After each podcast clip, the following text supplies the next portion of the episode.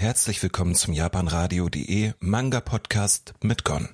Heute kommen wir zu einem Manga, den ich im Self-Publishing äh, quasi gekauft, von einem Self-Publishing äh, gekauft habe. Und zwar von Olchi auf der MNC. Und zwar ist das nämlich gewesen Inazami. Ähm, ja, da habe ich den ersten Band jetzt hier liegen. Und was soll ich sagen? Ähm, kommen wir erstmal zur Story. Ilso lebt in einem kleinen Ort, abgeschottet von der Außenwelt, doch sie weiß weder, dass da draußen ein Kampf wütet, noch dass sie Kräfte besitzt, die seinen weiteren Verlauf entscheiden könnten. Von einem Moment auf den anderen findet sich, sie sich 72 Jahre in die Zukunft versetzt und muss nun die Geschichte ändern oder um ihre Existenz fürchten.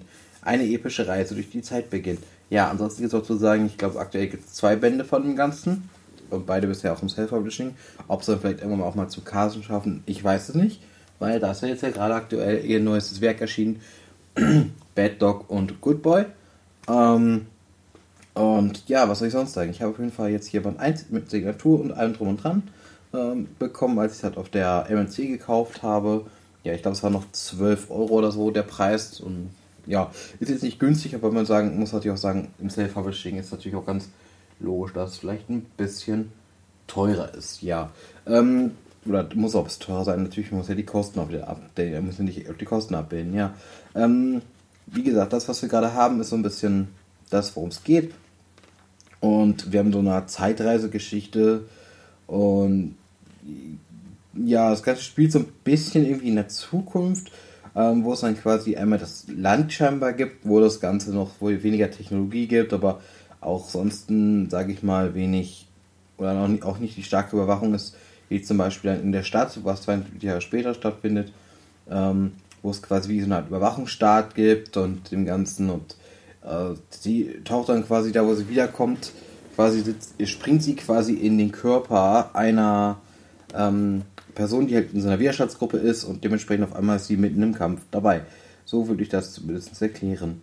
Ja, ähm, was kann man sonst noch sagen? Der Manga ist auf jeden Fall ein bisschen ja, Erwachsener will ich schon sagen, da so ein bisschen auch gewalttätiger, aber so ein bisschen Probleme und habe, habe es ein bisschen durchzuverstehen, sage ich mal verstecken, wie es aktuell funktioniert, der dieser Manga, also so manche Wirkungsweisen und man wird ziemlich viel reingeworfen und das Ganze erklärt sich erst so nach und nach und ja gut, muss jetzt auch sagen, das ist Olchis Erstlingswerk, also da kann man dann auch vielleicht noch, oder muss man auch noch mit ein paar Schwächen rechnen, rechnen sage ich mal, aber das kann ja jetzt ja durchaus nochmal ändern oder durchaus noch besser werden. Ähm, hat auf jeden Fall interessante Ansätze dabei, die Zeitreise-Thematik, die Sache mit der Unterdrückung und Widerstand, das sind ja auch so Themen, die natürlich auch irgendwie immer wieder mal dabei sein können oder dabei sind und ja, dementsprechend für mich persönlich zumindest ein, eine Sache, wo ich sage, ich finde es richtig klasse. Ich muss mich mal daran erinnern, dass ich euch vielleicht auch meine Signatur da drin einfach mal ähm, ja, äh, mal mit fotografiere nochmal und das eben dann euch zeige. Weil ich fände persönlich, das war auf jeden Fall eine coole Sache und es war auch interessant, sich darüber unterhalten zu können. Aber wir werden euch ja bald sowieso nochmal im Interview fürs Radio dabei haben und dann, ja, könnt ihr euch natürlich schon mal Fragen überlegen, wenn ihr dann dabei sein könnt. Und ansonsten könnt ihr euch auch Fragen ausdenken, wenn ihr nicht dabei seid, weil wir es einfach stellen können. Ja, ob sie jetzt empfehlen würde oder nicht, ich würde sagen, Band 1 macht eigentlich für mich einen ganz guten Eindruck. Ähm, Band 2 würde mich dann auch mal interessieren, irgendwann zu holen. Auf jeden Fall, ähm, das denke ich mal, werde ich tun. Ich bin nämlich eigentlich auch jemand, der sagt, deutsche Mangaka. Und auch gerade sowas, ich finde von Zeichnung her ist das schon auf einem sehr guten Niveau. Ich denke mal, auch der zweite wird nochmal deutlich besser sein. Wenn man Bad Dog und Good Boy anschaut, dann sieht man ja auch inzwischen, dass das nochmal sich gesteigert hat. Ist aber wie gesagt ihr Erstlingswerk, da ist das alles ein bisschen logisch.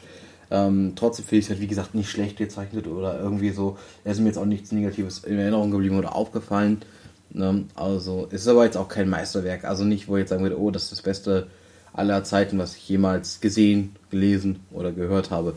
Ne? Also, gehört und gesehen, also gehört macht wenig Sinn, aber egal, in dem Kontext, was soll's. Ihr wisst, was ich meine und damit würde ich sagen, vielen Dank fürs Zuhören, bis zum nächsten Mal, euer Gon. Ciao!